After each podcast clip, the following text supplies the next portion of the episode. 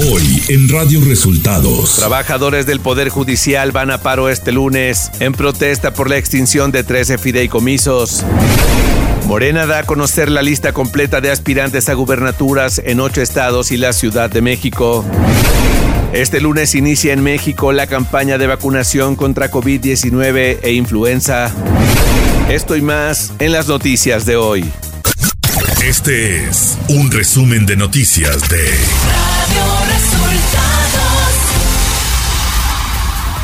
Bienvenidos al resumen de noticias de Radio Resultados. Ya estamos listos para informarle Luis Ángel Marín y Alo Reyes. Quédese con nosotros, aquí están las noticias. La mañanera.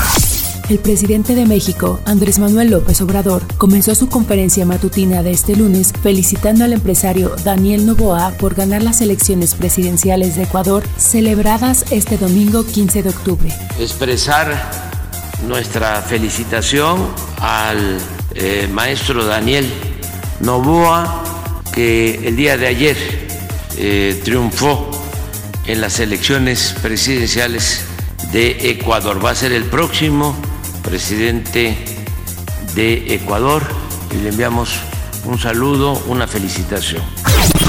El presidente López Obrador defendió que Rocío Nale aspire a la candidatura de Morena a la gubernatura de Veracruz a pesar de no haber nacido en suelo jarocho. Rocío Nale es de primera, tiene MB de calificación. Acerca de que no es de Veracruz, fue electa diputada federal por Veracruz. Ya fue diputada federal por Veracruz. Fue electa senadora de mayoría.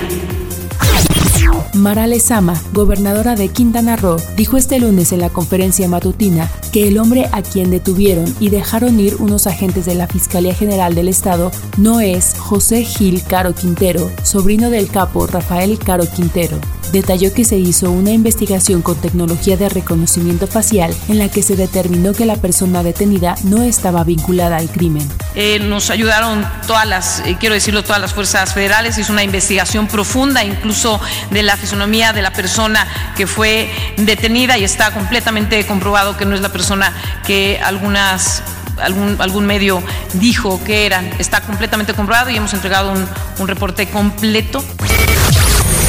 Radio Resultados. Elecciones 2024.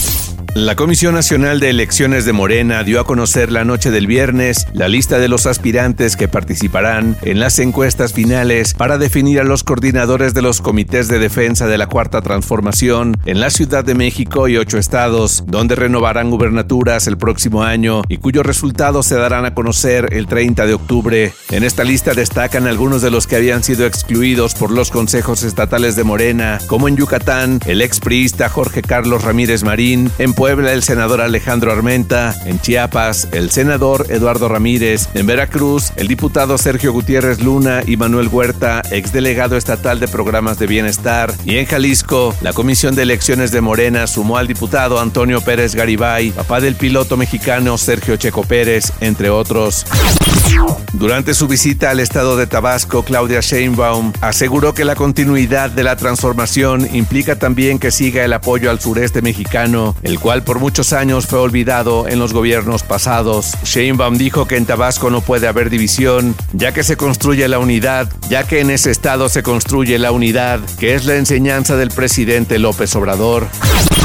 La responsable de la construcción del Frente Amplio por México, Xochitl Galvez, visitó el estado de Puebla, donde abordó el problema de la movilidad, tema que impulsa desde el Senado de la República. La senadora convivió con los padres del joven ciclista de 28 años, Emanuel Vara Centeno, quien hace cinco años murió atropellado por un camión de transporte público. En compañía de amigos y familiares de Emanuel, la legisladora destacó la necesidad de invertir en infraestructura vial para que los ciudadanos transiten por calles más seguras El presidente López Obrador informó el pasado viernes que Rocío Nale, secretaria de Energía, le presentó su renuncia para buscar la coordinación de la defensa de la Cuarta Transformación en Veracruz. El presidente le agradeció su apoyo y le deseó suerte en su legítima aspiración.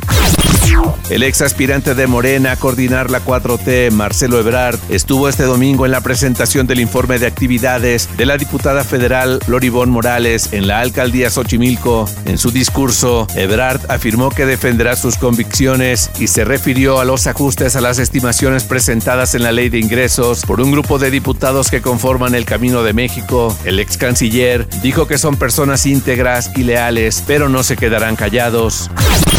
Al participar en un encuentro con vecinas y vecinos de la alcaldía Benito Juárez, Omar García Harfush, aspirante a la coordinación de la defensa de la transformación en la Ciudad de México, destacó que es esencial defender la democracia, el bienestar social, los derechos y libertades que permitan tener un futuro más equitativo y solidario. El alcalde de Benito Juárez, Santiago Taboada, anunció que dejará la alcaldía para asumir de lleno la aspiración de ser jefe de gobierno en 2024. Esto luego de rendir este sábado su quinto y último informe de gobierno. El panista buscará la candidatura de la Alianza Va por la Ciudad de México, del PAN PRI y PRD. En su informe estuvo acompañado de la coordinadora nacional del Frente Amplio, Xochitl Galvez, así como de liderazgos de los partidos de Va por México, senadores y diputados federales y locales, así como de los alcaldes de la UNA CDMX y miembros de la sociedad civil. Nacional. Trabajadores del Poder Judicial de la Federación convocaron a un paro de labores para este lunes 16 de octubre por la aprobación en la Cámara de Diputados de un dictamen que extingue 13 de los 14 fideicomisos con los que cuentan. A través del comunicado, el secretario del Sindicato de Trabajadores del Poder Judicial de la Federación, Juan Alberto Prado Gómez, solicitó a los empleados de base y de confianza manifestarse de forma pacífica. Este domingo 15 de octubre, dos vuelos de la Fuerza Aérea Mexicana de la Secretaría de la Defensa Nacional, en coordinación con la Secretaría de Relaciones Exteriores, complementaron con éxito el puente aéreo Tel Aviv-Madrid para trasladar a 158 connacionales de la zona de conflicto en Israel-Palestina, quienes fueron recibidos por la Embajada de México en España. Asimismo, ambas aeronaves volvieron a Israel para recoger a otras 275 personas mexicanas que continuaban en el Aeropuerto Internacional Ben Gurion en Tel Aviv para traerlos a México y completar así las reparticiones. De esta forma, todas las personas que hasta este fin de semana solicitaron salir de la región se encuentran ya fuera de la zona de conflicto. A partir de este lunes 16 de octubre y hasta el 31 de marzo de 2024, la Secretaría de Salud llevará a cabo la campaña nacional de vacunación contra la influenza y COVID-19 para disminuir el riesgo de hospitalizaciones y defunciones por estas enfermedades respiratorias en temporada invernal. Para COVID-19 o alguna de sus variantes, se aplicarán las vacunas Abdala y Sputnik, las cuales cuentan con aprobación de la Comisión Federal para la Protección contra Riesgos Sanitarios. El Colegio de Secretarios y Actuarios de la Judicatura Federal AC y el Sindicato de Trabajadores del Poder Judicial de la Federación convocaron a manifestarse el próximo martes 17 de octubre en todos los inmuebles del órgano encargado de impartir justicia ubicados en el país para rechazar la eliminación de los 14 fideicomisos. Ciudad de México. Este sábado integrantes de diversas organizaciones sociales se manifestaron frente a la Embajada de Estados Unidos en la Ciudad de México en rechazo al apoyo militar y económico que el gobierno norteamericano está proporcionando al Estado de Israel para agredir al pueblo palestino en la franja de Gaza. Los manifestantes consideraron que los ataques contra la población de esta región tienen el propósito de exterminarla sin que los organismos internacionales hagan lo suficiente para detener este genocidio. La comunidad otomí residente en la Ciudad de México denunció que elementos de la Secretaría de Seguridad Ciudadana lesionaron a ocho personas al intentar desalojar la Casa de los Pueblos y las Comunidades Indígenas Samir Flores Soberanes, ubicada en las instalaciones del Instituto Nacional de los Pueblos Indígenas, INPI. Denunciaron que la madrugada de este lunes, centenares de uniformados de la Policía Capitalina realizaron un fuerte operativo desde Avenida Cuauhtémoc y Eje 8 para replegar a la comunidad otomí que habita el lugar desde hace tres años en demanda de una vivienda justa. Información de los estados. El gobernador Samuel García Sepúlveda publicó a través de sus redes sociales y el portal oficial del gobierno del estado su segundo informe de gobierno, pese a que el gobernador de Nuevo León se encuentra en gira de trabajo por China y Japón. El mandatario estatal invitó a la ciudadanía a leer su informe. Los últimos 20 pobladores de la comunidad de Altamirano de San Cristóbal de las Casas, Chiapas, que permanecían retenidos desde el martes en el contexto de la disputa por el poder político en ese lugar, fueron liberados la madrugada de este domingo, informaron autoridades estatales. En un comunicado agregaron que simultáneamente fueron retirados los bloqueos que desde el 22 de agosto mantenían habitantes en las tres entradas a la cabecera municipal para exigir la destitución del Consejo Municipal. Personal de la Comisión Estatal para la Protección contra Riesgos Sanitarios clausuró en Nuevo Laredo, Tamaulipas, un centro de ginecología y obstetricia tras la muerte de una mujer que fue sometida a una operación estética por un médico general. La clínica denominada Centro de Ginecología y Obstetricia estaba funcionando sin cumplir con las normas y carecía de las licencias y permisos correspondientes. El Frente Frío número 6 ocasionó inundaciones, derrumbes, deslaves y el cierre de la navegación mayor de los puertos de Alvarado, Tuxpan y Veracruz por parte de la Secretaría de Marina Armada de México, debido a la presencia de vientos fuertes. Además, una persona murió en Coatzacoalcos al caer un poste sobre su vehículo derivado de los vientos en la zona. Economía. Los precios del petróleo subieron hasta 7.46% la semana pasada, lo que provocó un repunte en las acciones de las compañías petroleras en bolsa. Esto debido a las preocupaciones del mercado por el conflicto en Israel. La mezcla mexicana de exportación aumentó 6.94% y llegó a 83.24 dólares por barril, en su mayor ganancia semanal desde principios de abril, cuando se incrementó 12.04%. Clima. El Servicio Meteorológico Nacional anunció que el Frente Frío número 6 se extenderá sobre la península de Yucatán y el sureste mexicano, propiciará lluvias puntuales intensas en Veracruz, Oaxaca, Chiapas y Tabasco. En tanto, la masa de aire frío que impulsará al frente cubrirá gran parte del país, manteniendo el ambiente frío a fresco por la mañana además de bancos de niebla en las sierras de los estados del centro y oriente del país.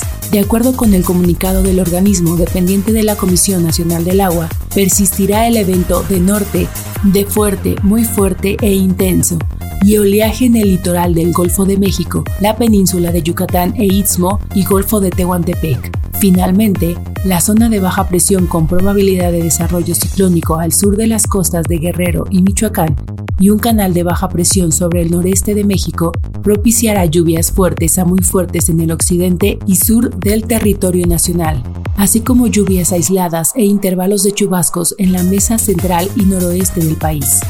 En el Valle de México se prevé cielo medio nublado a nublado con probabilidad de lluvias aisladas en la Ciudad de México e intervalos de chubascos en el Estado de México, mismos que podrían acompañarse de descargas eléctricas. Radio Resultados Internacional.